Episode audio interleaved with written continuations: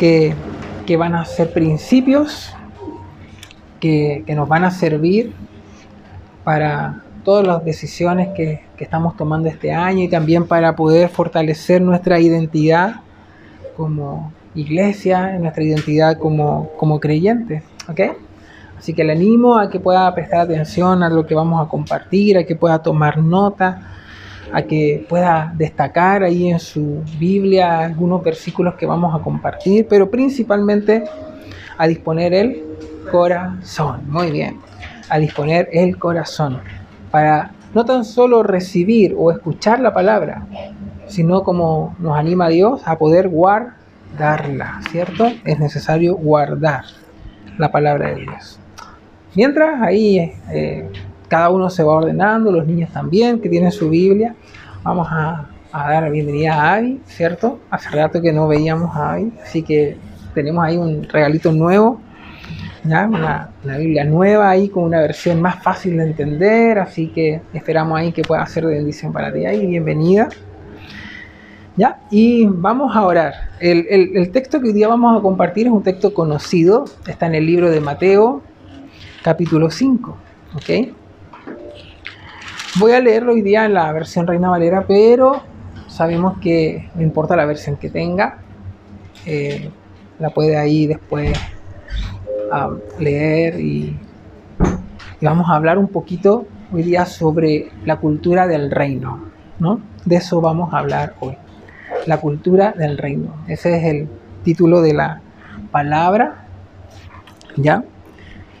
Y hemos estado hablando un poco ya sobre esto, la, última reunión que tuvimos hace dos semanas atrás. Estuvimos hablando, por ejemplo, sobre la humillación, ¿se acuerdan? Y cómo este mundo tiene un concepto distinto al de Dios sobre la humillación. ¿no? En, el mundo en el cual estamos, cuando nos referimos al mundo, nos estamos, referimos a la cultura en la cual nos desenvolvemos día a día, en el trabajo, en los estudios, ¿cierto? Eh, con los vecinos, en la comunidad en la cual estamos, hay, una cultura en el mundo, ¿no?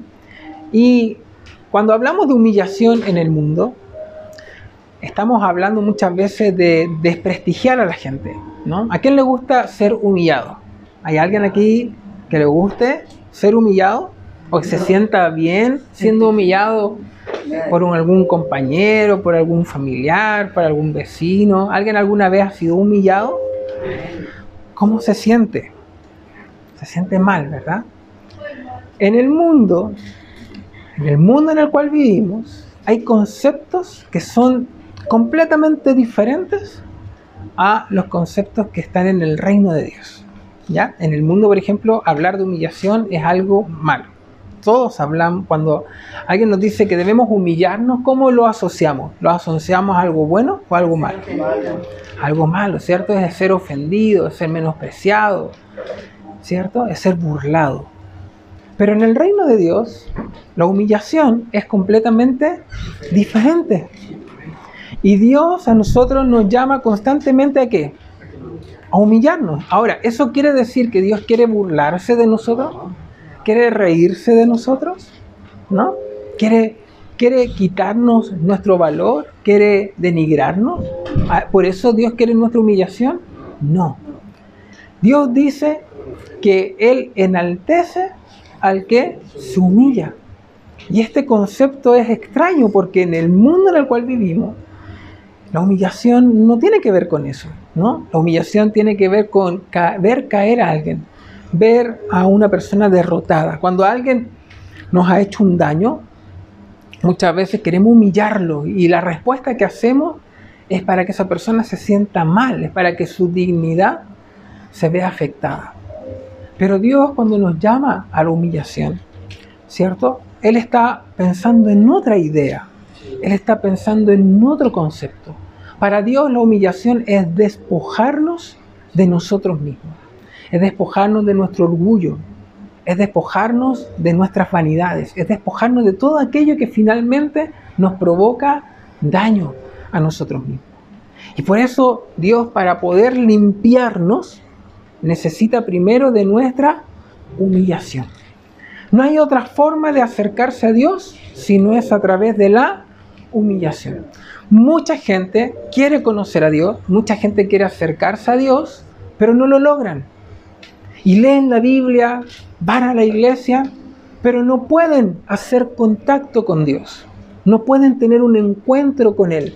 Solamente tienen una experiencia racional, tienen una experiencia intelectual, pero no pueden conectar con el Espíritu de Dios. ¿Por qué?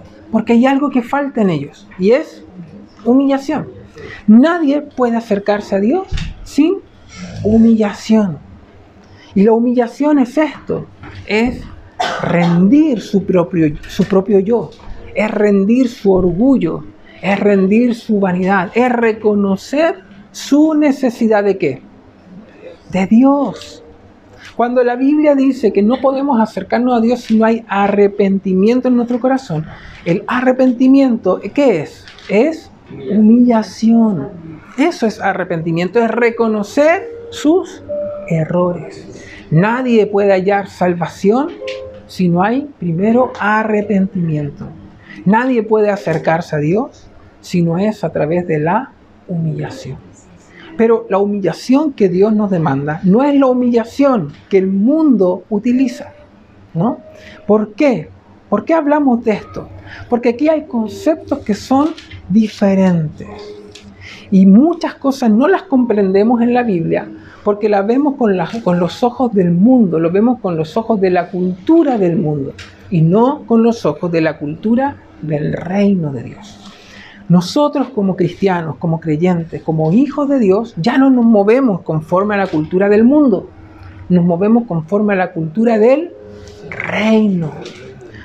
Nos movemos conforme a la cultura del reino. Y lo primero que Jesús predica es sobre esto. Lo primero que Jesús menciona una vez que él comienza su ministerio público es hablar de qué? De la cultura del reino de Dios. ¿Okay? Es lo primero. Y seguramente lo que vamos a leer ahora, tú antes ya lo has leído. Seguramente lo que vas a leer ahora, tú antes ya lo sabías. Tal vez incluso hasta de memoria lo podrías decir. El punto es que tal vez todas esas veces que tú lo leíste, no lo viste con los ojos de la cultura del reino de Dios, sino que lo viste con los ojos de la cultura del mundo. Y por eso nosotros debemos aprender hoy día a, entender o a discernir la diferencia. Hay dos culturas, hay dos formas de ver las cosas. Una es la que el mundo, ¿cierto?, nos muestra y otra es la que Dios nos quiere revelar. Y esto es importante porque la cultura del reino de Dios no es por conocimiento. Por eso hay muchos intelectuales que incluso quieren descubrir a un Dios verdadero, pero no lo logran. Porque creen que la Biblia es algo que se adquiere por razón. Y hay muchos intelectuales, muchos filósofos, incluso científicos, que hasta citan la Biblia para muchas cosas, pero en realidad la interpretación que tienen es completamente errónea. ¿Por qué? Porque creen que pueden conocer a Dios o creen que pueden entrar al reino de Dios a través de la razón. Y eso es falso, eso es un error. Porque el reino de Dios no es por conocimiento, es por revelación. Es por revelación, no es por conocimiento. Por eso hasta Jesús mismo dijo, ¿verdad? Que eran muchos los que querían conocer las verdades del reino de Dios. Pero el reino de Dios estaba guardado y reservado para quienes? Para los despreciados de este mundo. ¿Quiénes son los despreciados de este mundo? Aquellos que no cumplen, ¿cierto? Con tal vez los parámetros, como dice el pastor Mario, del mundo, ¿no? Por mucho que pueda uno tener conocimiento, por muchas capacidades, tal vez algunos de acá pueden tener una profesión importante, pero el reino de Dios no está reservado para nuestras capacidades, sino es un tema de revelación y Dios lo hace con aquellos que tienen el corazón dispuesto.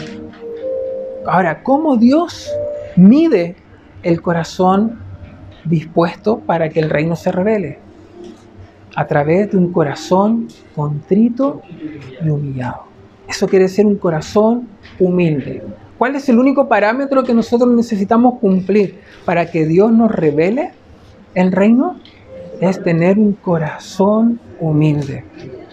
No tiene que ver con tu conocimiento, con tu profesión, con tu título, no tiene que ver con tu coeficiente intelectual, no, tiene que ver con tu corazón, ¿ok?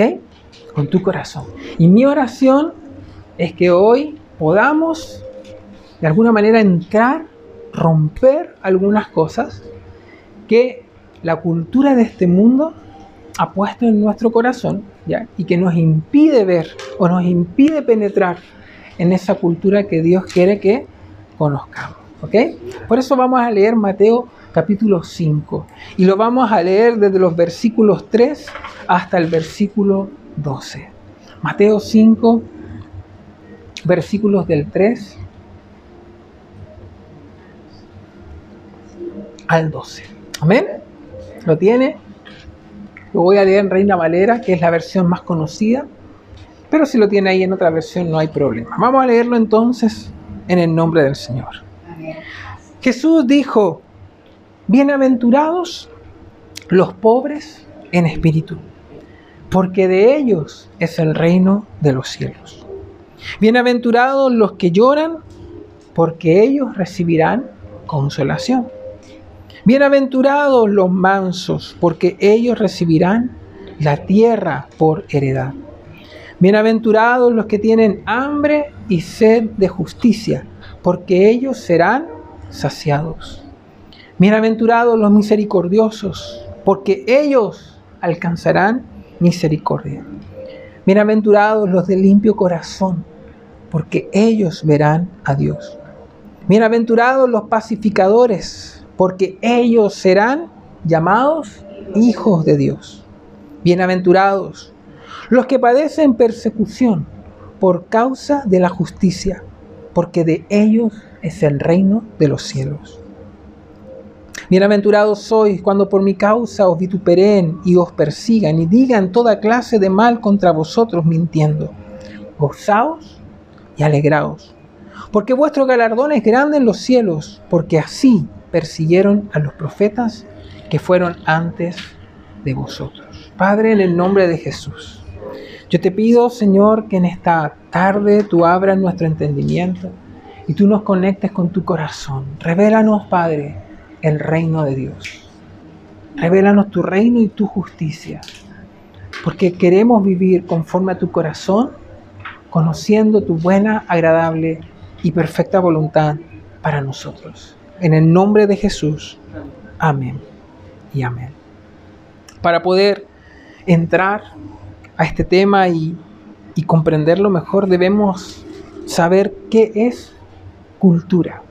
¿Alguien podría hacer una pequeña definición en lo que cree de qué es cultura?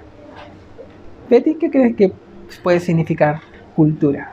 Eh, por ejemplo, la cultura que tiene Ecuador no es la misma cultura que tiene Chile. Ajá. Eh, gastronomía, por ejemplo, puedo decir. Son diferentes, ¿verdad? Es diferente la, la cultura, en, en la forma de hablar. Cada lugar generalmente tiene su propia cultura. ¿ya? Eso es un elemento importante. De hecho, en, según el diccionario, según la Real Lengua Española, dice que la cultura es el conjunto de costumbres, ¿ya? Y el modo de vida que tiene un grupo social, ¿ya? Esto puede ser según el desarrollo artístico, científico, industrial, dice, pero esto está sujeto. Y aquí hay dos puntos importantes, a un lugar y a una época. A un lugar y a una época. Betty mostraba la diferencia de que la cultura de Ecuador es distinta a la cultura de Chile porque está sujeta a la cultura primero a un lugar. Pero también debemos entender que la cultura que hoy estamos viviendo no es la misma cultura que había hace 100 años atrás, ¿verdad? ¿Por qué? Porque la cultura está sujeta a un lugar y también a una época. La antropología, que es la ciencia que, que, que estudia el comportamiento social, define cultura como las creencias y el comportamiento que la gente aprende y comparte con otros. Ahora, estos elementos son importantes porque aquí la antropología le agrega un concepto más. Dice que cultura es la creencia y el comportamiento. La creencia y el comportamiento. ¿Por qué? Porque hay un principio espiritual que nosotros también debemos aquí sumarlo al, a, esta sopa que estamos haciendo, ¿no? Y es que actuamos conforme a lo que creemos. Actuamos conforme a lo que creemos. ¿Ya? Por lo tanto, la definición antropológica de cultura tiene que ver con las creencias y el comportamiento, ¿ya? Que aquí también hay otro concepto importante, dice, aprendemos y compartimos. Esto significa que la cultura es algo que se adquiere, no es algo intrínseco en nosotros. ¿Ya? No es algo que se genera espontáneamente. La cultura se adquiere, la cultura se aprende y la cultura se transmite. O sea, es lo que aprendemos y es lo que enseñamos. Eso es cultura. Por ejemplo, hablaba Betty la, las diferencias en la cultura gastronómica, ¿cierto? Y sabemos que, por ejemplo, en nuestros hermanos del Ecuador hay algo que comen todos los días. Arroz. Si hay algo que no puede faltar es el arroz. Ahora, ¿eso es un tema de intuición? ¿Eso fue algo que ellos aprendieron espontáneamente? ¿O les enseñaron eso? Les enseñaron. Y Betty lo aprendió antes que Alba, ¿cierto? Porque son de una generación diferente. Pero Albita lo aprendió, ¿cierto? Porque Betty lo transmitió. La cultura es algo que se aprende y es algo que se transmite, se va transmitiendo de generación. Sin duda hay cambios que van surgiendo referente a las modas, un montón de cosas, ¿cierto? Pero esto es importante, la cultura es algo que se aprende, no es algo que viene en nosotros, la cultura se aprende. Y cuando nosotros nos cambiamos de lugar, por ejemplo, tomando los mismos modelos de ustedes, ¿cierto? Ellos ya no están en el Ecuador, ellos se movieron a otro lugar. ¿Qué pasa cuando nos movemos a otro lugar? Nuestra cultura se ve afectada por la cultura del lugar donde estamos, ¿cierto? Tal vez habían frutas que antes la familia de Alba comían que acá cuando llegaron no estaban. Y tuvieron que adaptar su cultura, su alimentación a lo que había acá, ¿cierto? Ah, sabemos que ahora con el tiempo algunas cosas han cambiado, han llegado alimentos que antes no llegaban, ¿cierto? Y esto beneficia el poder guardar la cultura que ellos traían. Pero esto es importante porque, por ejemplo, una familia, cada familia tiene su propia cultura. Y cuando nosotros vamos a otra casa de visita, en esa casa muchas veces nos encontramos con otra cultura.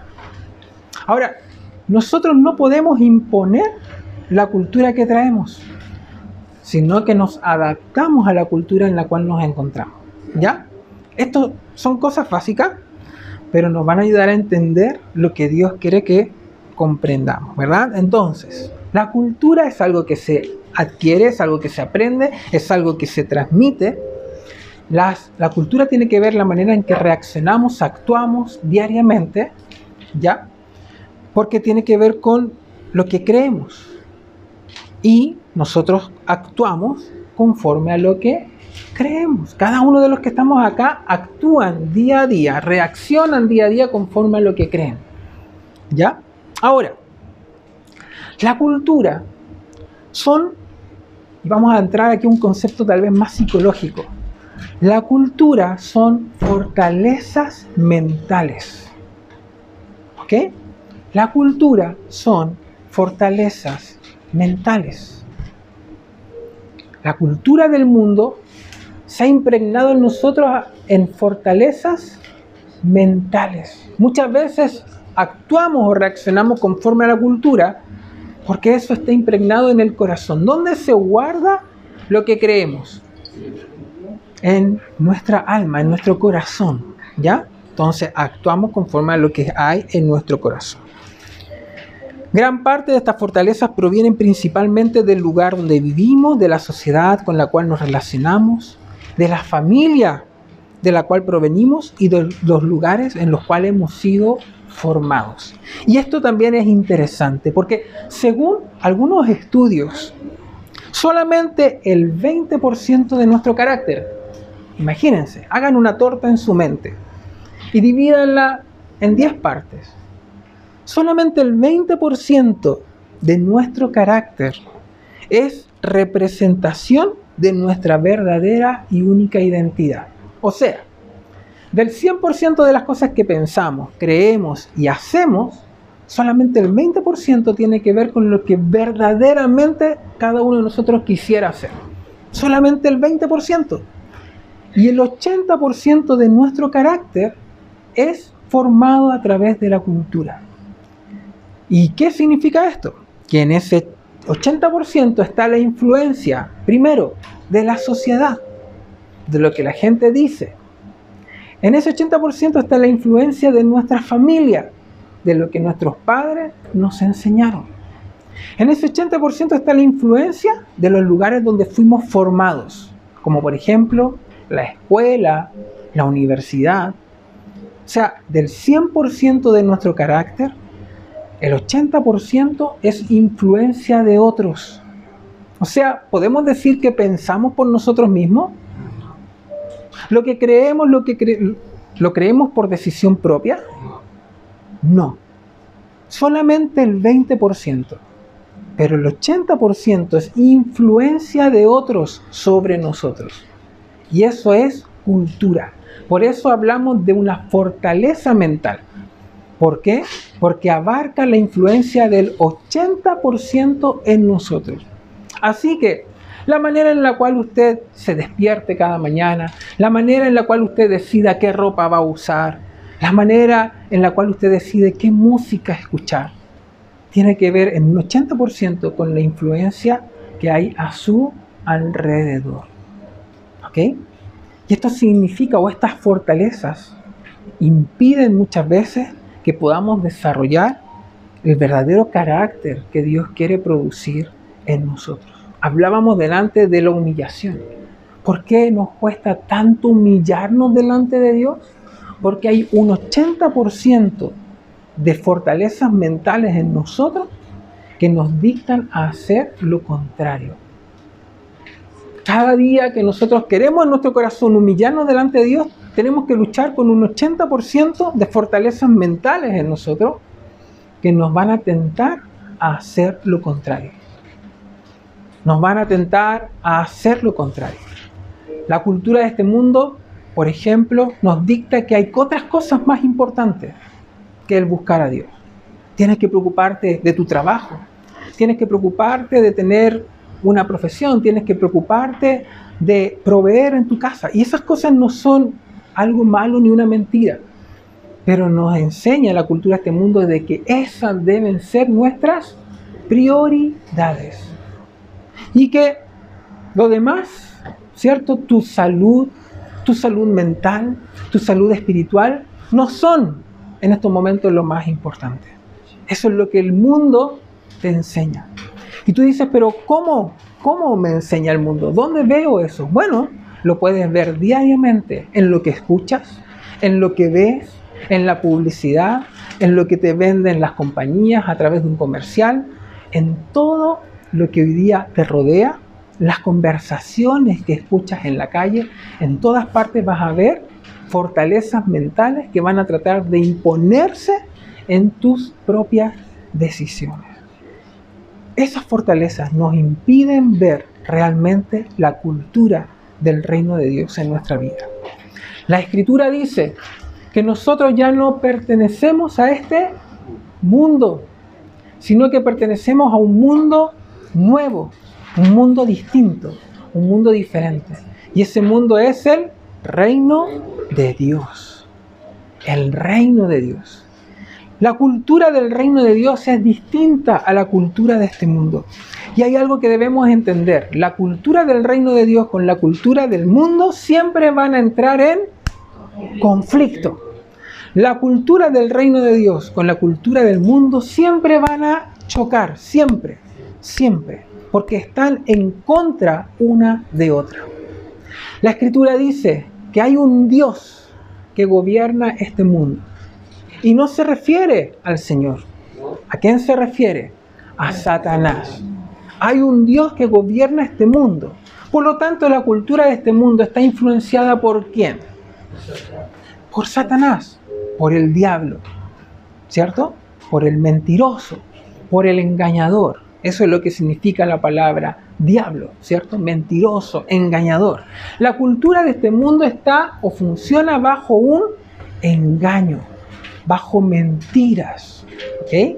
Por eso la cultura del mundo choca con la cultura del reino de Dios. Porque la cultura del mundo está sujeta a mentiras, engaños, falsedades. Pero la cultura del reino de Dios está fundamentada en qué? En la verdad. Por eso Jesús dijo que conoceríamos la verdad y la verdad nos haría libres. ¿Libres de qué? Libres de la cultura de este mundo. Libres de la cultura de este mundo. La verdad nos hace libres. Libres de la mentira, libres del engaño en el cual hemos estado sumergidos casi toda nuestra vida. Crecimos en una cultura de mentiras. Crecimos en una cultura de engaños. Crecimos en una cultura donde la corrupción se sobrevalora, donde el engaño hoy día es valorado. Vemos las teleseries. Hoy día veamos, por ejemplo, una serie o una teleserie. Y podemos ver cómo se, cómo se sobrevalora el engaño. Por ejemplo, todas las teleseries tienen la misma trama. Comienzan con una, un matrimonio que está en conflicto. Y al final, el esposo o la esposa en el camino de la historia se encuentran con el que podría haber sido su verdadero amor. ¿Sí o no? Y la gente ya no quiere que el matrimonio de la historia se restaure y estén juntos. ¿Qué quiere la gente? Que finalmente se separen y cada uno termine con el que tendría que haber sido el amor de su vida. O sea, que finalmente la familia se divida y cada uno termine con su amante. Eso es lo que la cultura del mundo hoy valora. Por, por, eso no nos debiese llamar tanto la atención los niveles de separación, los niveles de divorcio, ¿cierto? Porque hoy día la cultura nos dice, no veles por tu familia, sino que obedece a lo que sienta tu corazón. Lo escuchamos en las novelas, lo escuchamos, ¿cierto?, en los programas, lo escuchamos de aquellos que se supone, ¿cierto?, son hoy día los, eh, ¿cómo, ¿cómo se llama esto?, los influencers, ¿cierto? Esto es la cultura del mundo. Pero la cultura del mundo choca con la cultura de Dios. ¿Acaso Dios nos dice eso? ¿Acaso Dios nos motiva a seguir lo que nuestro corazón dicta? No. Dios siempre nos va a motivar, ¿cierto?, a hacer lo que es correcto delante de Él.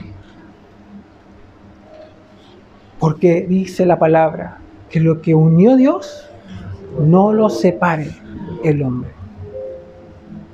Entonces, ¿bajo qué influencias estamos viviendo como creyentes? ¿Estamos viviendo en la cultura del reino de Dios? ¿O cuando vemos la teleserie, ¿cierto? Nos sumamos a lo que todo el mundo quiere. Y finalmente también defendemos la misma idea. En cosas tan pequeñas, en detalles tan sutiles como esos, podemos darnos cuenta de cuál es la cultura que predomina en nuestro corazón. Por eso Muchos anhelan ser felices. ¿Cuántos aquí quieren ser felices? ¿Cuántos aquí quieren tener paz en su vida? ¿Cuántos aquí quieren ser exitosos con lo que quieren hacer? ¿Cierto? Pero en el reino del en la cultura del mundo, todos estos conceptos son distintos a los conceptos del reino de Dios. Por ejemplo, el mundo nos enseña que ser exitoso es tener todo. Tenerlo todo, ¿cierto? Tener tu casa, tener tus bienes, tener una gran profesión. El mundo dice, eso es ser exitoso. Si alguno de nosotros tal vez no terminó la universidad, ya quedó como un fracasado. La sociedad dice, no, esta persona es un fracasado. ¿Cierto? No es que tenga un título técnico, no, es un fracasado. No lo logró, no cumple con los parámetros del mundo. ¿Acaso esa es la manera en la cual Dios piensa? Esa es la manera que Dios utiliza para seleccionar a ciertas personas y hacer cosas importantes. ¿A Dios le importa finalmente el nivel de educación que tú tengas? No. Podemos ver a lo largo de la historia que Dios hizo cosas sorprendentes con personas que no cumplían con ningún parámetro conforme, ¿cierto?, a la cultura del mundo. Porque para Dios no es un obstáculo utilizar a una persona que tal vez nunca entró a la escuela, ¿cierto? Versus a un profesional. Dios puede usar a quien Él quiere. Lo único que Él necesita es encontrar un corazón humilde. Eso es lo único que Dios busca. Ese es el parámetro, ¿cierto? En la cultura del reino de Dios.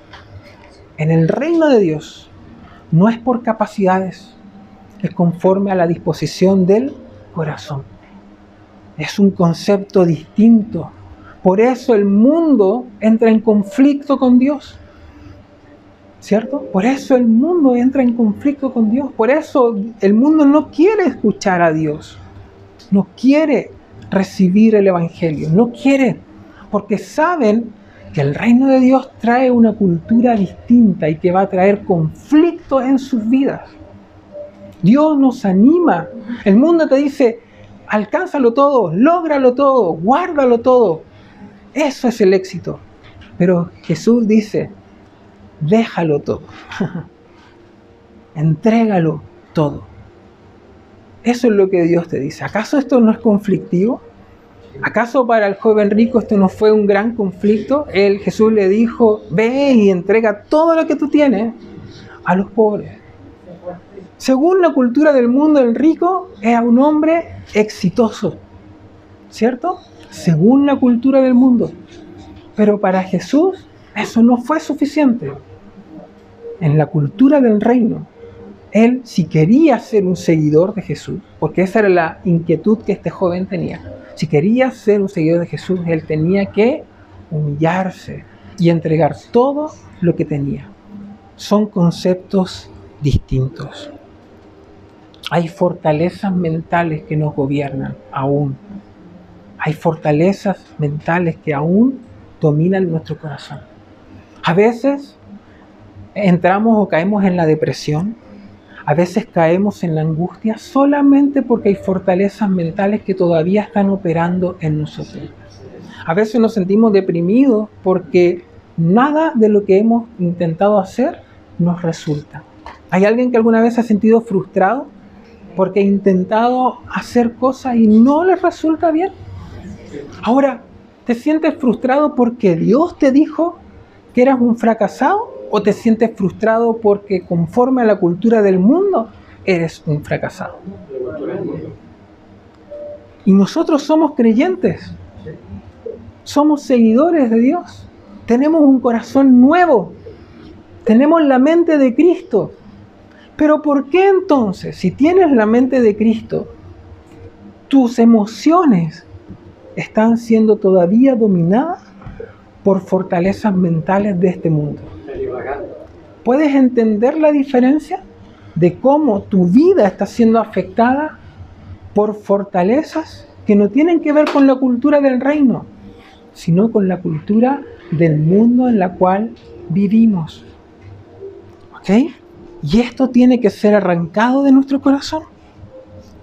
Hoy vivimos en medio de una cultura que resalta lo temporal y lo expreso. Todos culturalmente estamos estresados. Y note esto, estamos estresados, deprimidos, angustiados, frustrados y enfermos, pero todo esto es una consecuencia cultural. Todas estas, todos estos padecimientos que llevamos diariamente son consecuencia cultural. Cultural. Hace unos días leía en el diario La Tercera la experiencia, por ejemplo, de un ingeniero que estaba acá en Chile. Que el tipo en Chile lo había perdido todo. Había levantado una empresa y a causa de la pandemia él había perdido sus empresas.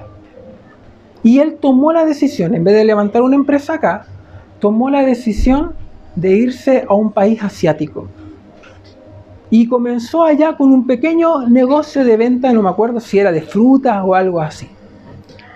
Él se había ido de acá porque él pensó que nunca iba a poder levantarse.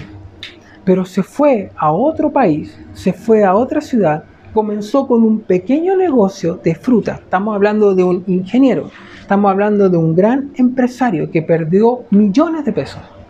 Y hoy día, en ese lugar, él volvió a prosperar y él tiene una gran empresa en ese lugar, pero una cosa que cambió fue su estilo de vida. Y él ya no vive en una gran mansión como vivía acá, sino que vive en una casa prácticamente normal, pero tiene una gran empresa. Y le preguntaban en este reportaje que cómo él se sentía, si se sentía fracasado, si, si sentía frustrado por la experiencia que había tenido acá y él dice, por primera vez en mi vida no siento mayor paz como la que tengo ahora. Ahora, ¿por qué? ¿Qué cambió en él? La cultura. Cambió la cultura. En este lugar él tenía que cumplir ciertos parámetros para ser exitoso. Pero como un ingeniero, un gran empresario, va a tener un puesto de frutas. Pero en ese lugar no se apreciaban las cosas de la misma manera que acá. El éxito en ese lugar se mide de forma distinta a cómo se mide acá. Por lo tanto, este hombre ya no estaba estresado, este hombre ya no se sentía deprimido, este hombre se sentía en paz. Tenía su negocio, tenía lo que necesitaba y todo lo que antes lo enfermaba, ¿Qué lo enfermaba finalmente? La cultura. La cultura lo estresaba. La cultura lo enfermaba. La cultura lo hacía sentir fracasado. Y esto es importante. La cultura está sujeto a un lugar. La, la, cultura está sujeta a un tiempo, a una época. Es lo que aprendemos y es lo que transmitimos. Eso es cultura, por definición. Por lo tanto, muchas de las cosas que tú estás viviendo hoy, ¿cierto? En realidad tienen su respuesta en la cultura en la cual tú estás sumergido.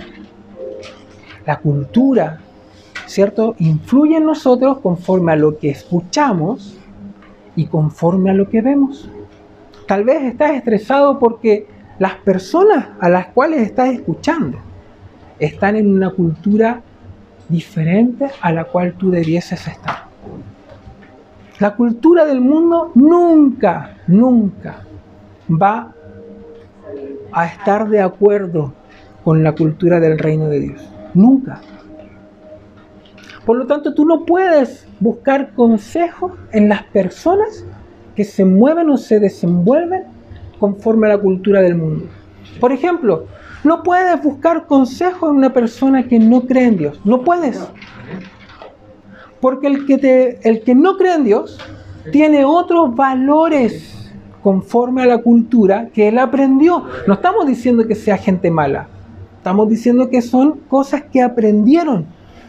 Aprendieron en su casa, aprendieron conforme a lo que consumen, aprendieron en la escuela, aprendieron conforme a las amistades, a los círculos sociales en los cuales se desenvuelven.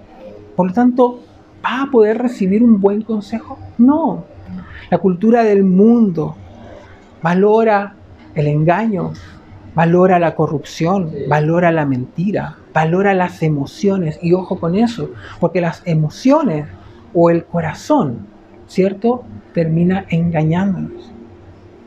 Muchas veces las emociones nublan correctamente nuestros ojos para tomar las decisiones correctas, las emociones. Si estás enojado, si estás triste, es el peor momento para que tomes una decisión. Si estás enojado, si estás molesto con alguien, es el peor momento para que tú trates de resolver tu relación con un amigo o alguien. ¿Por qué? Porque las emociones predominan. Y por más que tú quieras restaurar algo, el enojo te va a llevar a decir lo que realmente no quieres decir. Y vas a entrar en un conflicto más grave, ¿cierto? Porque la cultura del mundo sobreestima las emociones y te enseña a tomar decisiones conforme a lo que sientes. Sigue tu corazón, sigue tu corazón, ¿no? Porque esa es la cultura del mundo. Pero en la cultura del reino de Dios no es así. Las emociones en Dios no son sobreestimadas. ¿Qué es lo que dice que debemos hacer a los que creemos en Dios? ¿Seguir tus emociones? No. Seguir la voz del Espíritu Santo. El Espíritu Santo nos guiará a toda verdad y a toda justicia. Porque ya no somos seres carnales, somos seres espirituales. ¿Qué es un ser carnal? Es una persona emocional. ¿Cuántos tienen algún amigo o conocido emocional? Que de repente depende, se siente, depende del lado de la cama en la que se levante. Si despertó con el pie izquierdo, todo lo que vea va a ser negro, todo va a ser oscuro, todo va a ser gris. ¿O acaso alguno de nosotros es así? ¿O conoce a alguien emocional? A veces tú tratas de ayudar a alguien emocional, tratas de mostrarle la salida al problema, pero por más que lo intenta, no lo logran, porque sus emociones predominan. No es que para Dios no sean importantes nuestras emociones, para Dios son valiosas nuestras emociones, pero Dios nos guía a no dejarnos llevar por ellas, porque el corazón es engañoso. ¿Las emociones nos muestran la realidad? No. Las emociones nos engañan. Nos muestran las situaciones desde unos ojos incorrectos. ¿Ok? La cultura del reino de Dios no se basa en emociones. Y la única forma en la cual nosotros podamos lograr el éxito en nuestras circunstancias no es siendo guiado por nuestras emociones, es escuchando la voz del Espíritu. Es escuchando la voz de Dios. ¿Por qué? Porque Dios tiene una perspectiva distinta a nosotros. ¿Cuántos han tenido un amigo sumergido en un problema y no logran ver la solución, pero ustedes logran ver todas las salidas? ¿Les ha pasado? La persona emocional no logra ver salidas, sus ojos están cegados, nublados.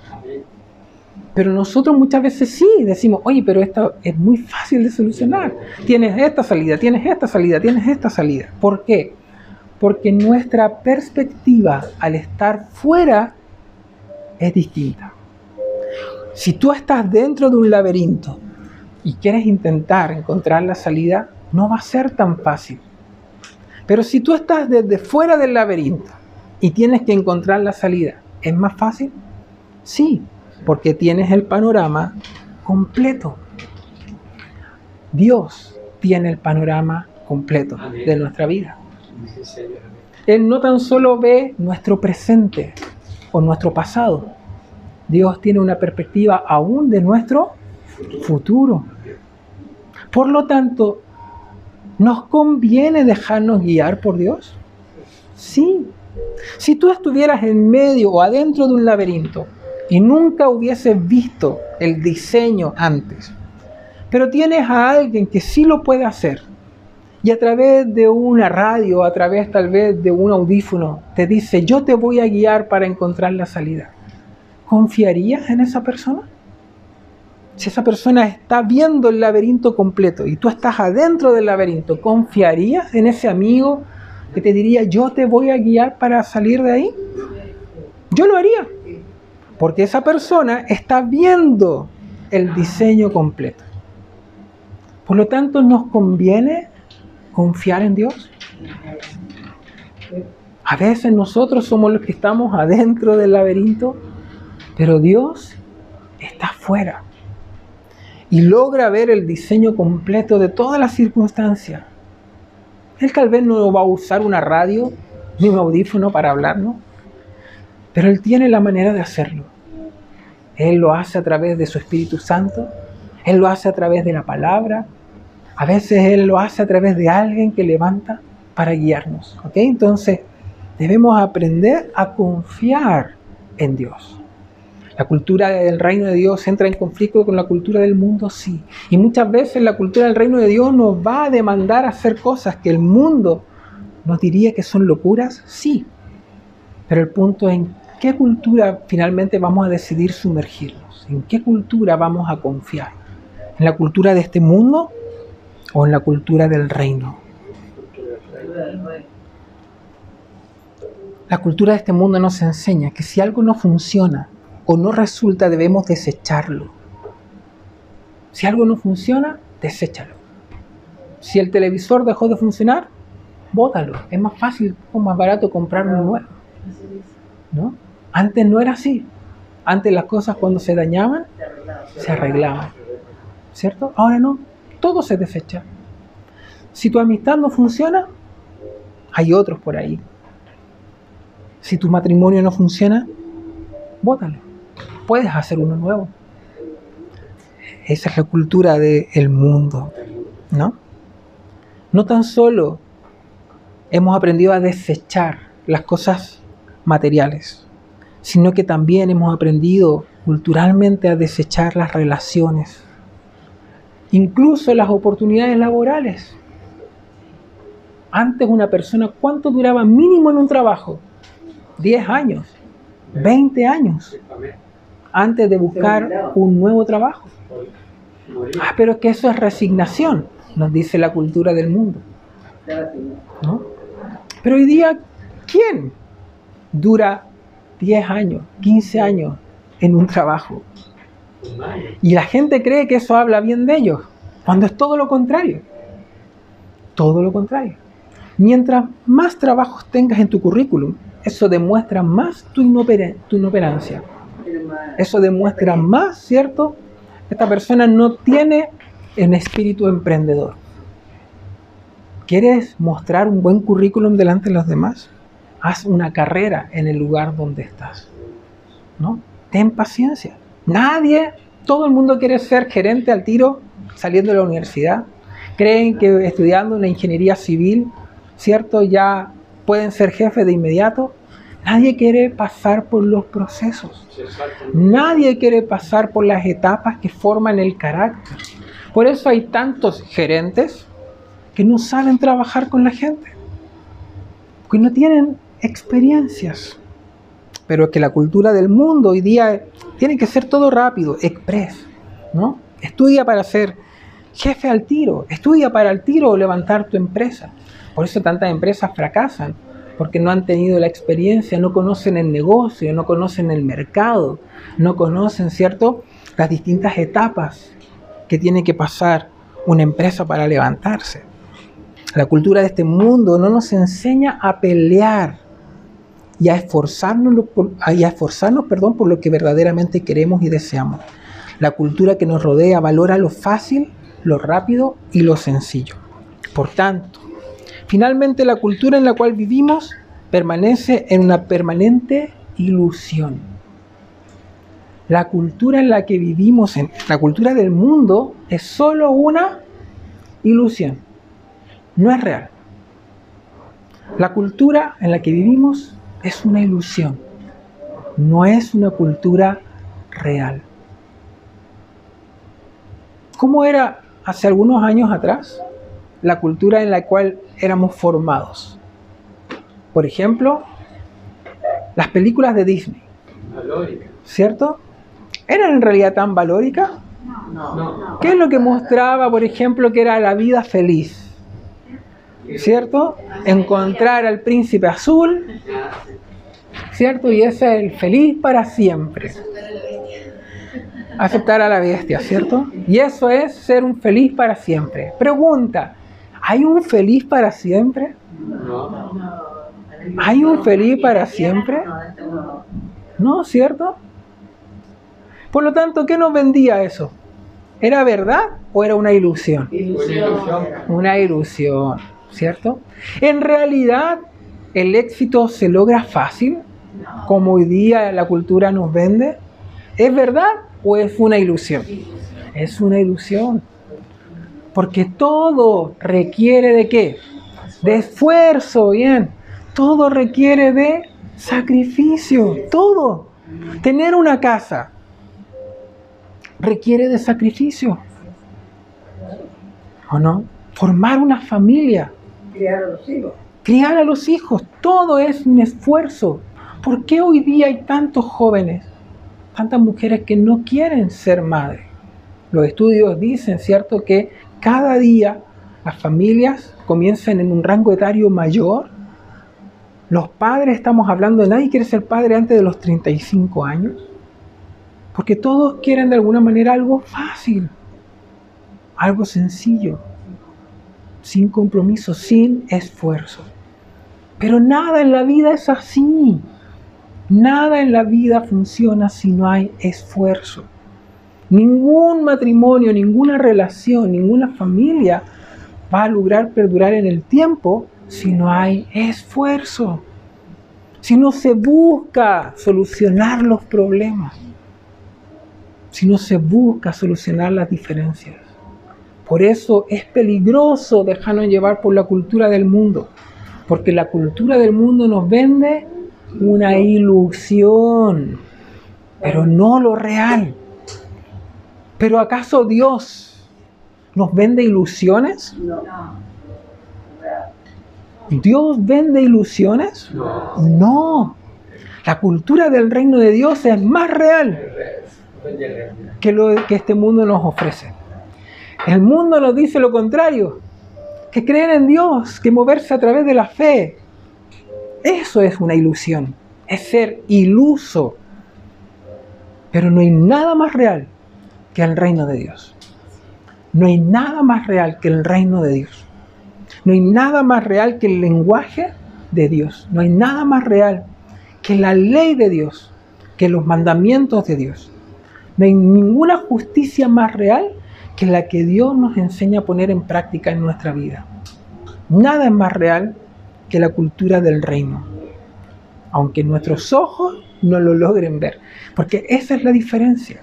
El mundo se ilusiona conforme a lo que sus ojos ven, pero Dios a nosotros nos demanda no movernos conforme a lo que nuestros ojos ven, sino a lo que determinemos creer en nuestro corazón.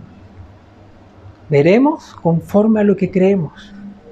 Veremos en nuestra vida conforme a lo que creemos.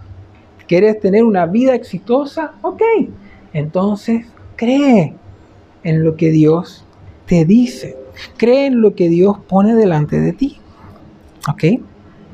Hoy día las nuevas generaciones son atraídos por el mundo virtual. Ahora está de moda, ¿cierto? El metaverso. ¿Alguien ha escuchado sobre eso? El metaverso. ¿Saben lo que de alguna manera significa? Es un mundo virtual en el cual tú tienes una existencia virtual, que es tu avatar, ¿no? Por lo tanto, tú puedes ir a comprar, tú puedes juntarte con amigos desde un computador, tú puedes hacer tu vida diaria desde un computador, porque tú tienes tu avatar en ese metaverso, es un mundo creado, un mundo perfecto, un mundo donde no hay asalto, un mundo donde tú puedes salir a caminar tranquilo. La pregunta es, ¿es eso real? No. ¿Es eso real? No, es una ilusión. Esa es la cultura actual. Esa es la cultura actual, ¿no? Las nuevas generaciones están viviendo una cultura virtual que no es real. Las redes sociales nos muestran ilusiones, ¿no? Pero no es lo real. Por eso debemos establecer nosotros la cultura del reino en nuestra vida y debemos aprender a establecer la cultura del reino en nuestra casa, en nuestro hogar, en nuestros hijos. Esto no es por querer ah, perjudicar la vida de nuestra familia, al contrario. A veces nuestros hijos no lo entienden. Pero cuando hablamos de la cultura del reino, establecer la cultura del reino en nuestra casa, estamos hablando de esto, de enseñarles a nuestros hijos a vivir la realidad, a enfrentar la realidad. ¿Ok? Delante mencionaban los versículos favoritos y yo sé que muchos tienen el mismo, Josué 1.9, ¿verdad? Y Dios le dijo a Josué que fuera y entrara nomás a Jericó y tomara esa tierra porque iba a ser fácil. Eso le dijo Dios a Josué, ¿o no? Que se esfuerce. Porque los logros, las victorias requieren de esfuerzo, requieren de valentía. Jesús dijo en Juan 18:36, mi reino no es de este mundo. Mi reino no es de aquí. Jesús lo dijo. Su reino no es de este mundo. Como hablábamos, la cultura del reino de Dios es contraria a la cultura del mundo. Y ambas culturas siempre entrarán en conflicto. Hace un par de años me llamó la atención mucho la conducta de algunos cristianos principalmente cuando sucedió lo del estallido social. En redes sociales me encontré con varios hasta amigos que andaban marchando en las calles, que andaban con pancartas, que andaban arrancando de los carabineros, cristianos, ¿no? Y que decían, si Jesús estuviera en la tierra, estaría aquí, marchando por las injusticias sociales, ¿cierto? De los pobres y que los ricos, ¿cierto? Y, las ganancias deshonestas. Si Jesús estuviera en la tierra, aquí estaría, lanzando piedras, ¿cierto? Mostrando el descontento. Creyentes, cristianos, jóvenes que incluso algunos nacieron hasta dentro de la iglesia.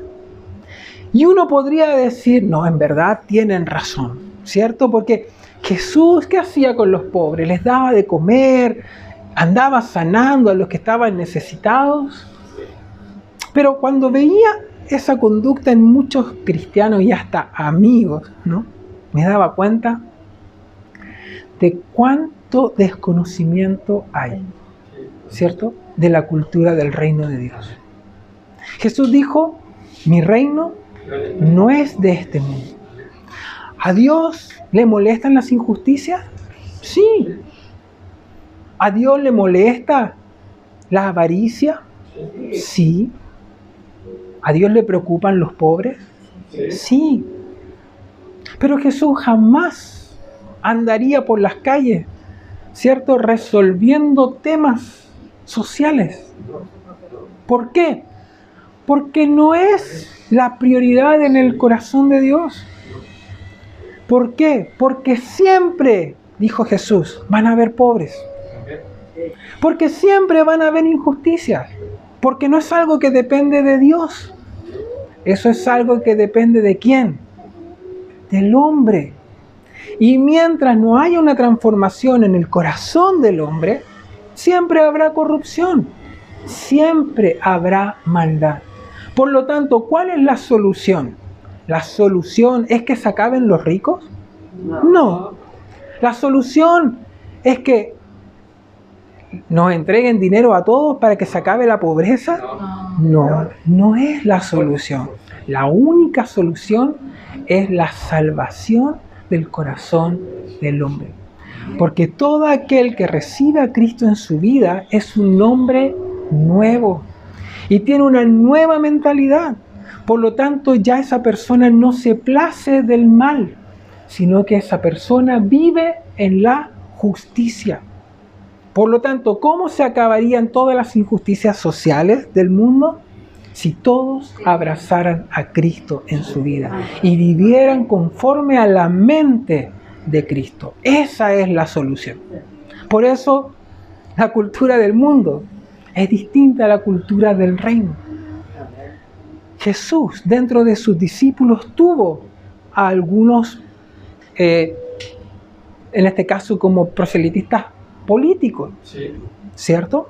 Sabemos que, por ejemplo, Judas, ¿cierto? Era un eh, agente social. Si podríamos decirlo, él tenía una polera o un corazón de color rojo, ¿no? Y apoyaba a Jesús porque pensaba que él podría librar al pueblo de Israel de las injusticias de Roma. Las injusticias que hoy vivimos no son distintas a las injusticias que habían en los tiempos de Jesús. ¿Había opresión en los tiempos de Jesús? Sí. ¿Y esa opresión era política? Sí. ¿Era una opresión social? Sí. ¿Quiénes eran los que hacían o ejercían esa opresión? Los romanos. ¿Había hambre? Sí. ¿Había injusticia en las calles? Sí. Los impuestos eran altísimos. ¿Y Jesús anduvo con pancartas peleando contra los romanos? No. De hecho, Él le enseñó a sus seguidores que lo de Dios era de Dios y lo del César era del César. Por lo tanto, la solución a la injusticia social no está en la política, está en abrazar la cultura del reino de Dios. Si la cultura del mundo fuera transformada por la cultura del reino, las injusticias sociales acabarían. Acabarían. Porque ahí está la solución, en abrazar la cultura del reino de Dios. Lamentablemente, durante mucho tiempo en la iglesia se menospreció el rol del apostolado. ¿Usted ha escuchado la palabra apóstol? En el libro de Efesios 4 del 11 al 13 dice, y Jesús mismo constituyó a unos apóstoles, a otros profetas, a otros evangelistas, a otros pastores y maestros, a fin de perfeccionar a los santos para la obra del ministerio, para la edificación del cuerpo de Cristo hasta que todos lleguemos a la unidad de la fe, del conocimiento del Hijo de Dios, a un varón perfecto a la medida de la estatura de la plenitud de Cristo. ¿Qué está diciendo aquí? Todos acá tenemos una meta, como creyentes, como hijos de Dios, y es ser semejantes a quién? Semejantes a Cristo. Dios tiene un objetivo con todos nosotros, que cada uno de nosotros se parezca cada día más a quién? A Cristo a Cristo. No ni a un líder ni a un pastor, no. Dios quiere que cada uno de nosotros nos parezcamos a Cristo. Y Dios dice aquí en Efesios, instauró algunos puestos o algunos roles, yo prefiero llamarle roles, porque no tiene que ver con un puesto, no tiene que ver con una jineta, no es que alguien sea mejor que alguien, no, roles especiales. En la familia hay roles. Los padres tienen un rol distinto a los hijos. Los padres tienen el rol de proveer, de educar, los hijos tienen el rol de aprender, de ser educados, de ser enseñados, ¿cierto? No tienen mayores responsabilidades. Cada rol tiene una responsabilidad. Y el primer rol que aquí menciona la escritura son la de los apóstoles. Menciona apóstoles, profetas, maestros, evangelistas, ¿cierto? Y me falta uno. Me falta uno, me falta uno. Y pastores, gracias. Los pastores tienen el rol de quién? Cuidar, proteger a la gente. Los profetas tienen el rol de qué? De hablar de parte de Dios. Los maestros tienen el rol de qué? De educar, enseñar a la gente. Y los evangelistas tienen el rol de ir y ganar alma. ¿Cierto? Distintos roles dentro de la iglesia. Pero, ¿cuál era el rol de los apóstoles? ¿Cuál es el rol del apóstol?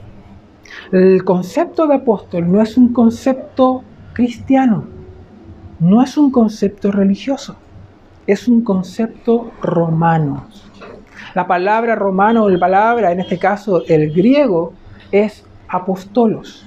Y el apóstol era alguien, ¿cierto?, que cumplía una función dentro del imperio romano. Todos conocemos un poco la historia del imperio romano, ¿cierto? Fue un imperio que fue avanzando y se transformó en uno de los imperios más grandes de la historia. Pero ellos, ¿qué hacían?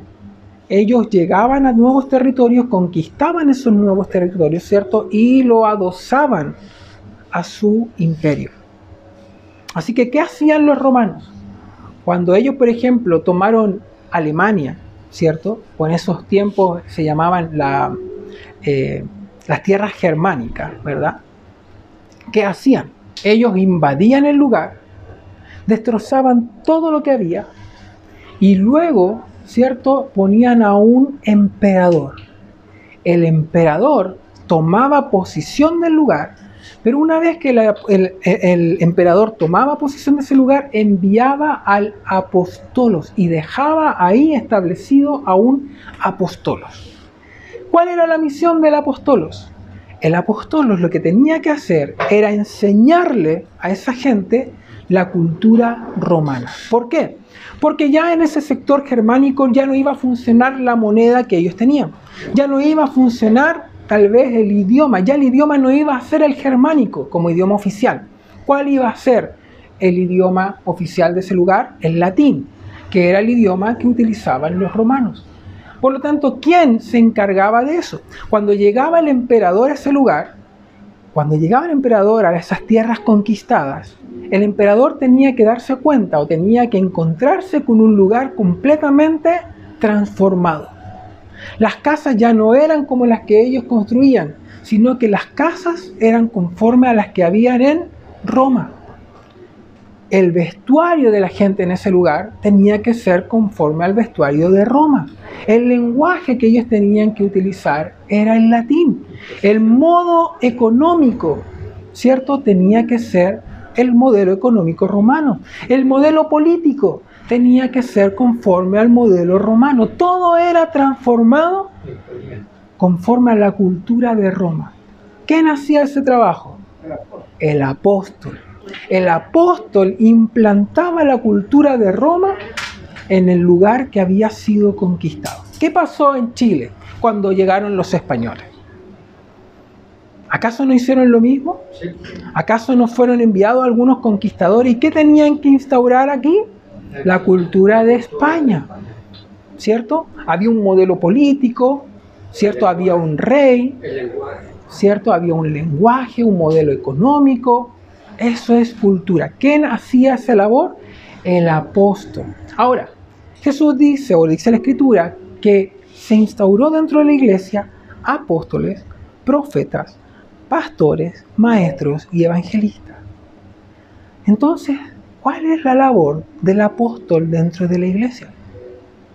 ¿Por qué es mencionado como el primer rol y uno de los más importantes dentro de la iglesia? Porque la labor de los apóstoles era instaurar dentro de la iglesia, ¿qué cosa? La cultura del reino de Dios. ¿Y por cuánto tiempo el apóstol fue quitado de la iglesia? Recién comenzamos a escuchar nuevamente el rol del apóstol hace muy poco tiempo. Pero durante muchos años, ¿cuál era el rol más importante dentro de la iglesia? El pastorado. Pero el pastorado no puede estar a la cabeza. El pastor nunca ha sido el rol más importante dentro de una iglesia. El rol más importante dentro de la iglesia es el apóstol. Porque el apóstol no cuida ovejas. El apóstol no alimenta ovejas. El apóstol lo que hace es instaurar dentro de la iglesia el reino de Dios. Y esa tiene que ser su mayor preocupación. ¿Qué hacían los apóstoles, los seguidores, los discípulos de Jesús? ¿Ellos cuidaban a la gente? No. De hecho, cuando hubo conflictos dentro de la iglesia porque las viudas estaban desatendidas, los apóstoles no hicieron esa labor. Ellos comisionaron a otros para que lo hicieran. Pero la labor de los apóstoles, ¿cuál era? Orar. Tenían que estar ligados todo el tiempo, porque el reino de Dios no es de este mundo. El reino de Dios, ¿dónde está? En los cielos. El apóstol tiene que estar todo el tiempo conectado con qué? Con el cielo. ¿Y qué más hacían los apóstoles? Enseñaban. ¿Qué enseñaban? La cultura del reino de Dios. Por eso los apóstoles desde el comienzo fueron utilizados para levantar iglesias en distintos lugares, en distintas localidades, ciudades diferentes, con culturas muy distintas unas de otras. Pero ¿cuál era la labor? Por ejemplo, Pablo, ¿el qué fue? ¿Fue un pastor? No, fue un apóstol. ¿Cierto? El primer apóstol gentil. ¿Cierto? Enviado por Jesús, escogido por Él. Pero ¿cuál era la labor de Pablo? Por eso él dice, yo no bauticé a casi nadie, bauticé como a dos o tres personas, ¿cierto? Pero la labor de Pablo, ¿cuál era? Instaurar la cultura del reino de Dios en la iglesia. ¿Por qué hablo de esto? Porque lamentablemente eso se ha perdido por mucho tiempo dentro de la iglesia. Y por eso dentro de la iglesia muchas veces predomina la cultura del mundo en vez de predominar la cultura del reino de Dios. Pero Dios quiere restaurar eso en este tiempo. Dios quiere que aprendamos a movernos conforme a la cultura del reino de Dios y no conforme a la cultura del mundo. A ver nuestros, a ver las cosas desde la perspectiva del reino y no desde la perspectiva del mundo. Si estás luchando con depresión, con ansiedad, déjame decirte que lo más probable es que en estos momentos estés siendo gobernado por la cultura del mundo. Pero Dios quiere que ahora veas las cosas desde un punto de vista diferente. Pero la única forma de entrar, la única manera de que eso suceda es que abras los ojos de la fe. Porque nosotros ya no caminamos por vista, caminamos por fe. Avanzamos por fe. Muchos creyentes asisten a la iglesia, leen la Biblia, pero no viven conforme al corazón de Cristo. Al contrario, siguen manifestando las fortalezas culturales de este mundo. Viven conforme a lo que piensan terrenalmente, pero no conforme a lo que creen espiritualmente. La palabra dice en 2 Corintios 10, 4, 5, porque las armas de nuestra milicia no son carnales, sino poderosas en Dios para la destrucción de fortalezas. ¿Qué fortalezas son esas? Fortalezas mentales. Ahora, ¿quién lo dice? La palabra dice, porque las armas de nuestra milicia no son carnales, segunda de Corintios 10 del 4 al 5. Dice, porque las armas de nuestra milicia no son carnales, sino poderosas en Dios para la destrucción de fortalezas, derribando argumentos y toda altivez que se levanta en contra del conocimiento de Dios. Eso quiere decir que hay argumentos que se levantan en contra de Dios? ¿Hay argumentos que se levantan en contra de la cultura del reino de Dios? Sí. Y esos argumentos los escuchamos todos los días. Todos los días escuchamos argumentos. Altivez, esto nace, dice la escritura del altivez, del orgullo. Pero finalmente las armas de nuestra milicia o las armas que Dios nos ha entregado, ¿cierto? Tienen el propósito, dice aquí, versículo 5, de llevar cautivo todo pensamiento a la obediencia a Cristo. ¿Dónde está la lucha? ¿Dónde está nuestra mayor lucha diariamente? En la mente, en nuestros pensamientos. La obra del Espíritu Santo es guiarnos hacia toda verdad y hacia toda justicia. Pero esa dirección muchas veces nos va a llevar a entrar en un conflicto, ¿ok? En un conflicto con la cultura de este mundo. Por eso en Romanos 12, 2, 12, 2, perdón, el apóstol Pablo dice, no imiten las conductas ni las costumbres de este mundo, más bien dejen que Dios los transforme en personas nuevas al cambiarles la manera de pensar. Me acuerdo que cuando recién me hice cristiano, una tía me dijo, yo estoy segura que ahí en la iglesia te lavan el cerebro. ¿A quién le dijeron eso? Yo al principio decía, no, la verdad es que es por decisión propia, pero la escritura en realidad dice que una de las primeras cosas que nosotros necesitamos experimentar es justamente que Dios lave nuestro cerebro, ¿no? Que lave nuestra manera de pensar, eso tiene que ser cambiado. Antes teníamos, antes pensábamos de otra forma, pero hoy tenemos que pensar de una manera distinta, diferente, ¿no? Acuérdense que conforme a lo que creemos, actuamos. Conforme a lo que creemos, actuamos. Así que esta debe ser una de las principales obras que debemos permitirle al Espíritu Santo hacer en nosotros. Y esa es cambiar nuestra manera de pensar.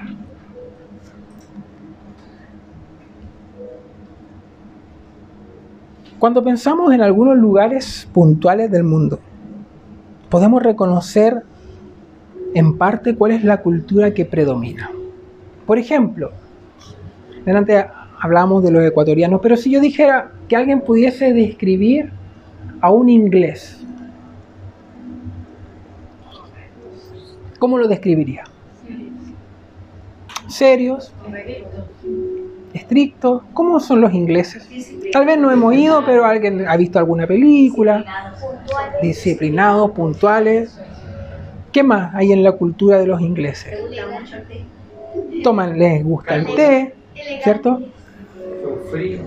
Para los ingleses es el té, para los argentinos es el mate, ¿cierto? Son finos. Son finos, ¿ok? Esa es la cultura de los ingleses. ¿Cómo son los japoneses? ¿Alguien cómo describiría a un japonés? Los japoneses, bien cerrado. Trabajadores, ya, ok. Hay una cultura ahí en apariencia, ¿cierto? Comen cosas extrañas. Ah, sí, comen medusa. Duermen poco, trabajan mucho. Los brasileños, ¿cómo son los brasileños? Son alegres. Alegres, ¿cierto? Pasan en la playa todo el tiempo. Son acalorados, ¿cierto? Siempre la ropa es pequeña, la que usan, ¿cierto? ¿Cierto? Conforme al clima, muy bien, porque recuerden que la cultura depende del lugar, ¿cierto? Los chilenos le vamos a preguntar a los extranjeros que digan, ¿cómo somos los chilenos? ¿eh? Hola. A ver. No, pero tú eres chileno. No vale, no vale. No, entiendo muy bien cómo hablan, porque cuando hablan rápido... ah, hablamos, ah, ya, bueno, hablamos rápido. ¿Qué otra cosa, Alvita? me encanta el pan, muy bien. Y las ensaladas. Y las ensaladas, ¿cierto? Ah, ella también es chilena, así que... ¿Cierto?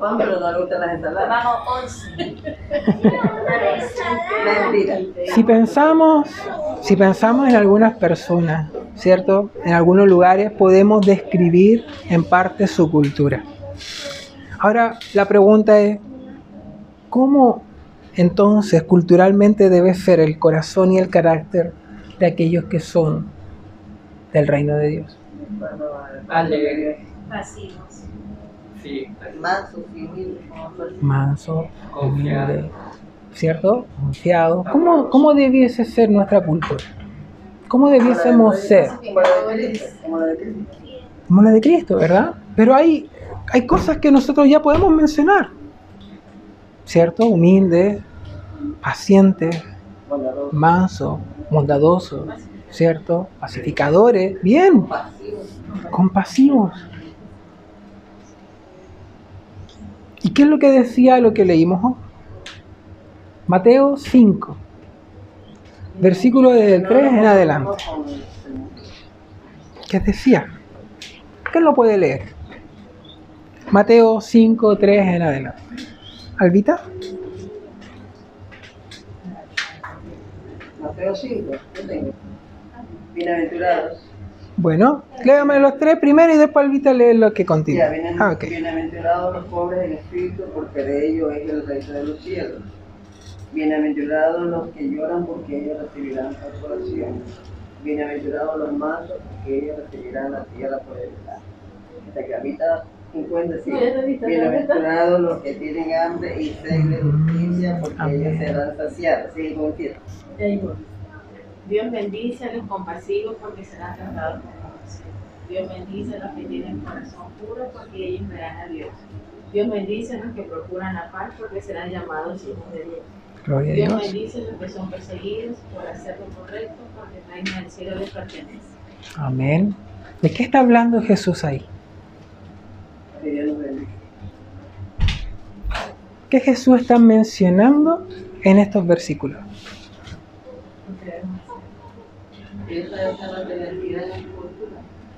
Muy bien. Está hablando de la cultura que tiene que predominar en nosotros. Esa es la cultura del reino. ¿Cómo deben ser los que pertenecen al reino de Dios? En primer lugar, pobres en espíritu. Pobres en espíritu. ¿Qué significa ser pobre en espíritu? No está hablando de pobreza espiritual. Está hablando de alguien que reconoce su insuficiencia y su necesidad de Dios. Reconoce una condición. Eso es un pobre espiritual. Yo puedo ser rico materialmente, pero pobre espiritualmente. ¿Ok? Si queremos, ¿cuántos aquí quieren tener una experiencia personal con Dios? ¿No? ¿Hay alguien aquí que quiere tener una experiencia personal con Dios? No, no racional. Entendamos la diferencia, una experiencia íntima con Dios. Sentir la presencia de Dios, ¿no? Como ser transformados verdaderamente por Dios. No podemos si tenemos la cultura del mundo. No podemos. No podemos relacionarnos con Dios porque vamos a estar en sintonías distintas. ¿Ok? Sintonías distintas. Por eso a veces no podemos. Hay un choque ahí. ¿Cierto? Y finalmente por eso hay mucha gente que no logra traspasar esa barrera. No logran tener una experiencia con Dios. ¿Por qué? Porque no viven conforme a la cultura del reino. Entonces, aquí Jesús no está entregando la clave, es lo primero que Él está enseñando, es lo primero. No está enseñando contra el pecado aún, no está enseñando todavía, ¿cierto? Ah, sobre finanzas, no está eh, eh, predicando sobre nada más. Lo primero que Jesús menciona, ¿cierto? La primera enseñanza que Jesús da a la gente es sobre la cultura que tiene que predominar en nosotros. Bienaventurados los pobres en espíritu, los humildes. Eso está hablando de humildad. ¿Qué tiene que haber entonces en nosotros para acercarnos a Dios? Humildad. Si no hay humildad, va a ser muy difícil, ¿cierto? Que tú puedas tener una experiencia más allá con Dios. Humildad. En segundo lugar, habla de los que lloran. Pero ese llanto no es un llanto emocional. ¿Ya? Es un llanto por compasión. Compasión. No es un llanto por sus problemas, es un llanto por lo que otros están viviendo. Ese es el llanto. Bienaventurados los que lloran. ¿Cuántos lloraron esta semana al ver, por ejemplo, lo que estaba pasando en el sur del país? Nosotros con Yarela, por ejemplo, esta semana veíamos a través de las redes sociales cómo casas eran quemadas, cómo gente tenía que salir arrancando y nosotros no podíamos seguir viendo nada sin parar todo y ponernos de rodillas y orar e interceder por lo que esa gente estaba viviendo. Ese es el llanto que Jesús menciona aquí. Bienaventurados los que lloran por otros que lloran, ¿cierto? Que tienen compasión por otros. No es por ti, no es por tu problema. El que llora por otro. ¿Lloras continuamente por otros? ¿No? Bienaventurados los que lloran, porque ellos recibirán consuelo. ¿Y ese consuelo qué es? Respuesta. El aquel que llora por otros recibirá respuesta. El que es pobre en espíritu, ese tiene entrada de inmediato al reino, porque esa será su herencia, no lo digo yo, lo dice Jesús. Bienaventurados los mansos, porque ellos recibirán la tierra por herencia. ¿Qué es ser manso? Eso es ser obediente. No es alguien que todo el tiempo está reprochando o todo el tiempo de alguna manera está justificando sus acciones. No, un manso, ¿cierto? Alguien que guarda silencio. Ese es el manso, el que escucha, el que se deja eh, reprender muchas veces aún por Dios. ¿no? Ese es un manso, el que cuando recibe un reto no viene y se defiende, sino que calla. Qué difícil, qué difícil callar. El mundo nos enseña a defender tus derechos. Jesús dice, no, como quédate en silencio y yo haré justicia. ¿No? Es una cultura distinta, es un concepto diferente. Pero aquí esta mansedumbre tiene que ver con nuestra posición delante del Señor, ¿no? Como dejarnos todo el tiempo moldear por Dios. No justificar todo el tiempo nuestras acciones. Habla de ser misericordiosos. ¿Qué es ser misericordioso? El perdón tiene que ver con la misericordia.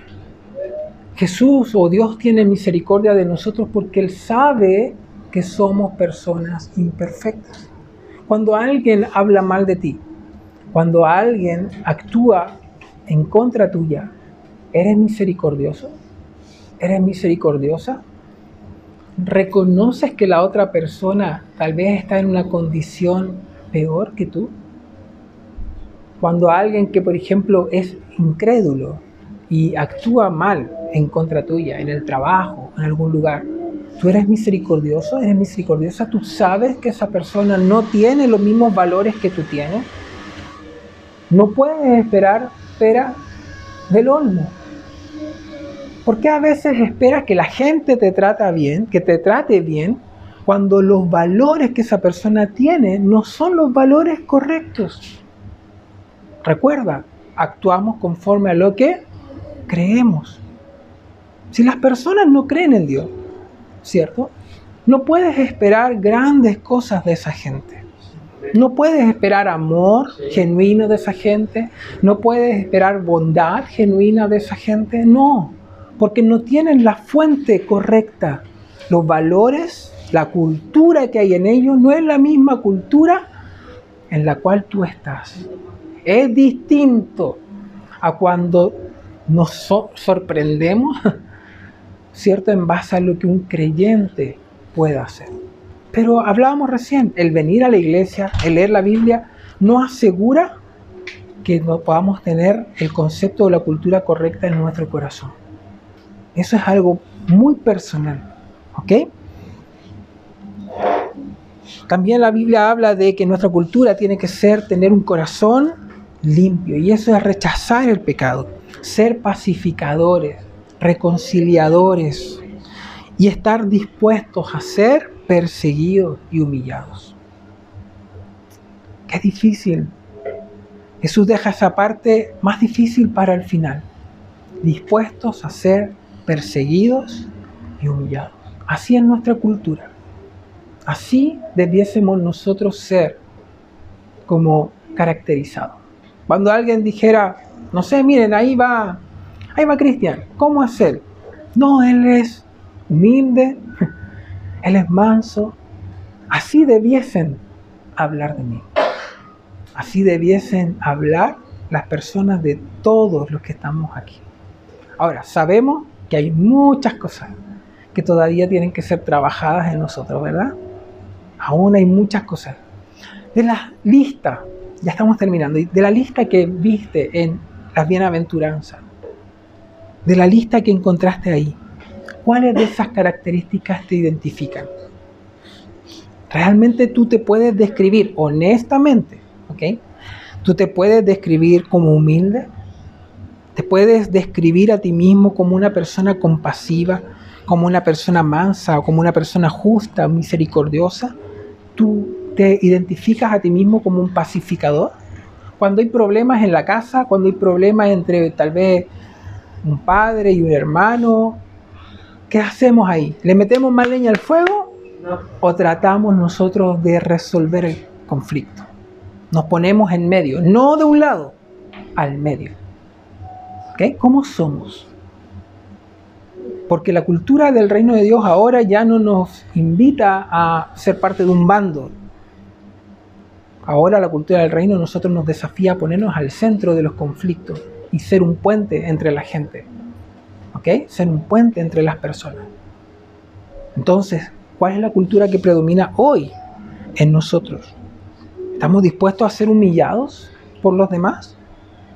Jesús dijo que nadie llegaría a ser o nadie puede ser mayor a su maestro. Jesús puso un tope para nosotros.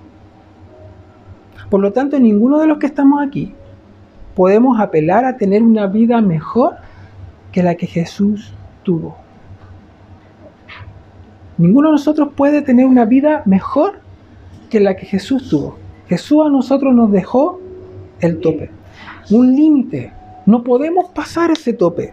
Y a veces nos sentimos mal porque alguien nos trató mal. La pregunta es, ¿y cómo trataron a Jesús? Entonces nosotros merecemos una vida mejor que la que Cristo tuvo? No, porque no podemos superar eso. Él dejó para nosotros un tope. Por lo tanto, esto no es para que nosotros nos sintamos desanimados, al contrario, es para entender que aún con nosotros la gente termina siendo más buena de lo que fueron con el Señor. Ninguno de nosotros ha sido latigado. ¿Alguien aquí tiene marcas en su espalda por algún látigo? No. Tal vez algún par de correazos por ahí, ¿cierto? Algún varillazo. ¿Cómo le llaman al que le usan con, ustedes? Arturo Moreno.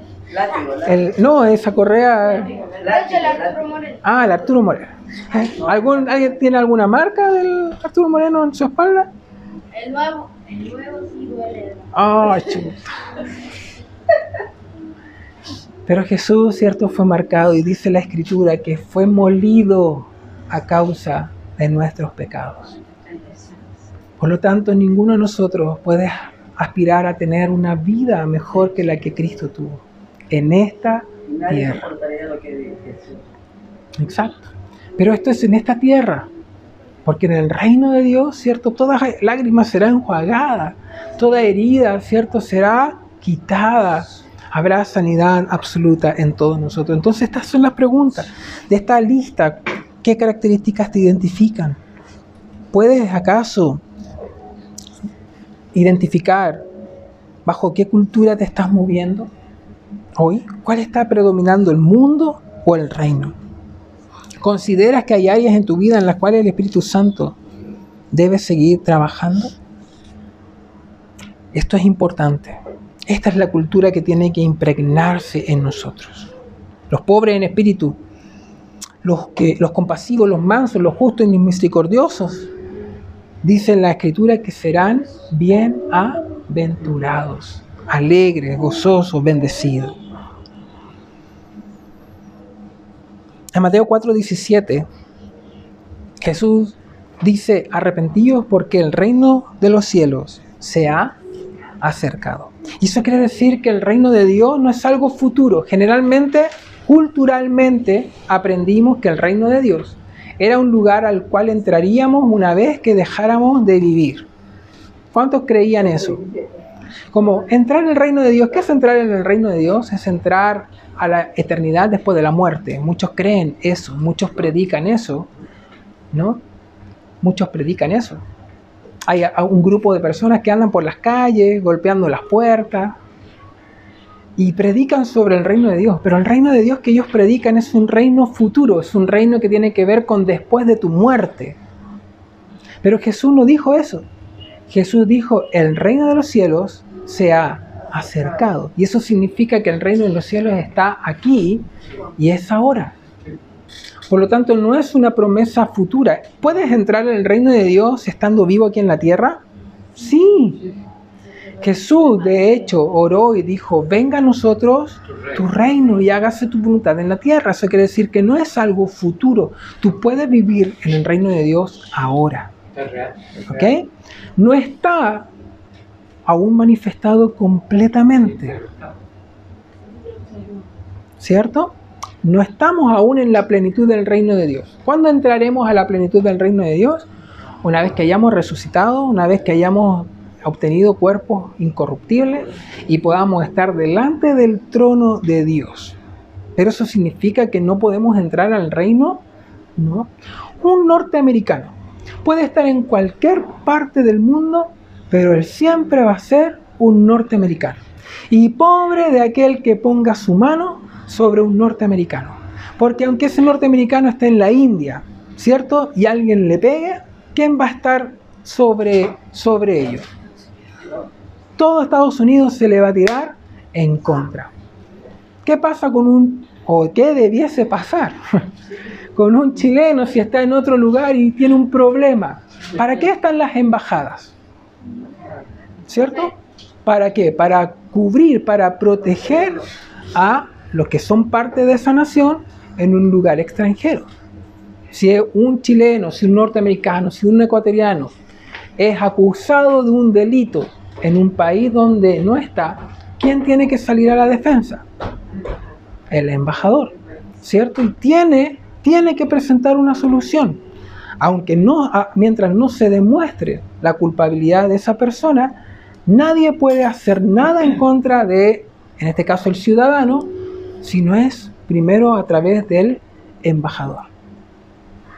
Por eso uno puede pedir asilo en la embajada, ¿verdad? Ante un conflicto, un asilo político. Bien, ¿cierto? Eso quiere decir que aunque yo no esté en Chile, puedo estar en la India, ¿cierto? Pero aún el Estado tiene una presencia ahí.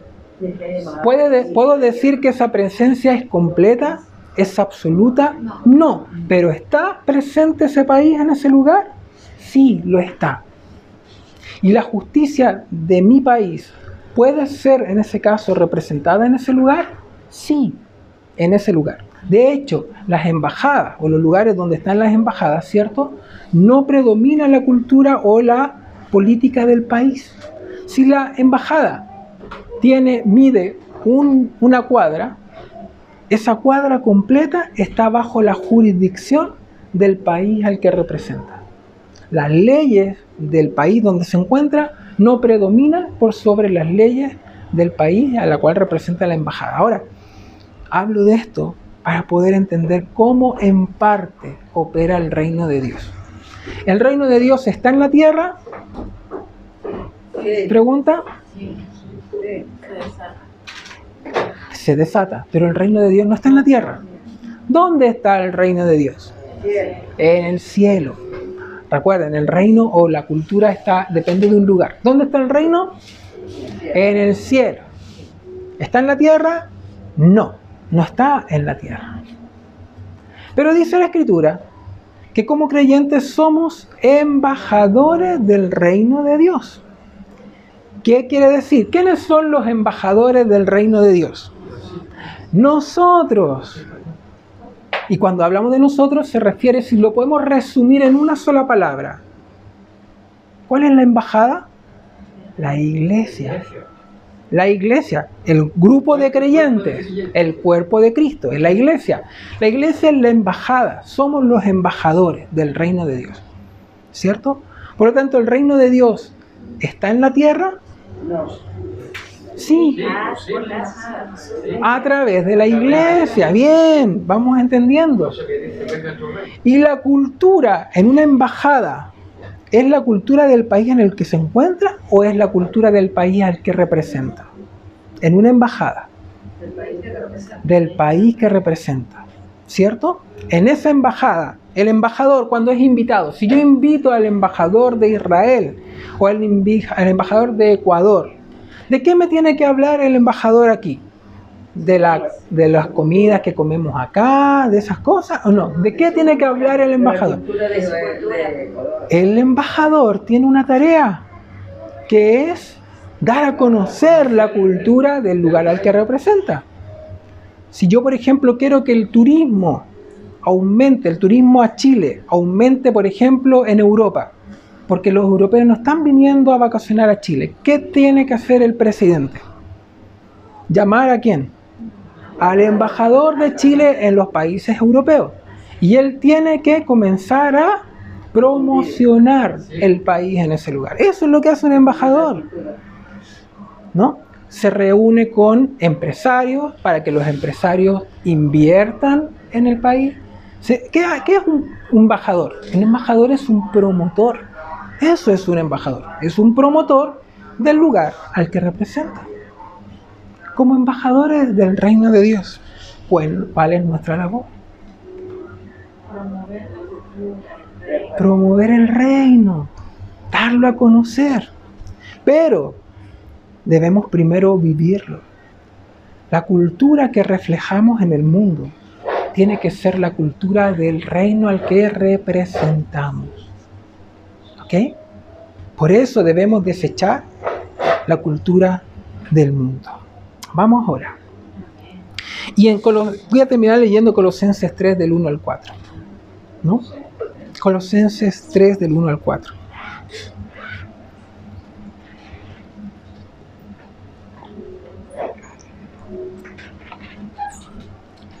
El apóstol Pablo escribe en Colosenses 3 del 1 al 4, si pues habéis resucitado con Cristo, buscad las cosas de arriba, donde está Cristo sentado a la diestra de Dios. Poned la mira en las cosas de arriba, no en las de la tierra, porque habéis muerto y vuestra vida está escondida con Cristo en Dios.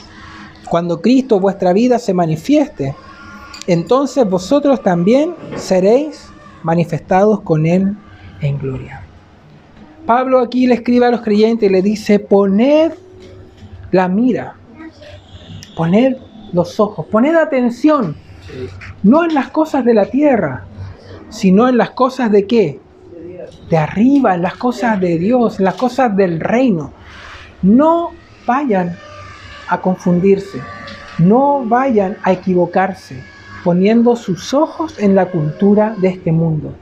Pongan sus ojos en la cultura del reino de Dios. ¿Ok? Pongan sus ojos en la cultura del reino de Dios.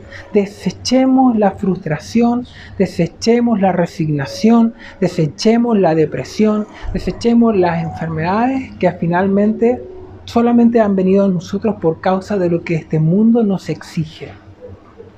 Cuidado con eso, ¿no? Nuestro bienestar, nuestro futuro, no proviene de lo que el mundo pueda decir. Viene de parte de lo que Dios ha escrito primero para nosotros.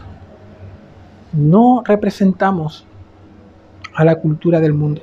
Cuidado con estar tomando decisiones a causa de la envidia. Cuidado con estar tomando decisiones a causa de la vanidad o a causa del orgullo, porque esos conceptos no nos representan. ¿Ok? Nosotros, si pudiésemos fijar nuestra identidad, el orgullo, la vanidad, ¿cierto? No pueden de alguna manera identificarnos, no pueden. ¿No? No nos identifica el temor, no nos identifica a nosotros, ¿cierto? El egoísmo. No nos identifican. Esos elementos no son de nuestra cultura.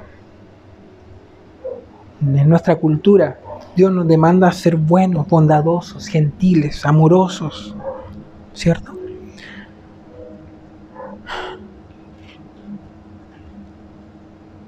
La cultura de este mundo nos enseña que para ser exitosos debemos ser competitivos y ambiciosos, pero en la cultura del reino, el que más se humilla será exaltado.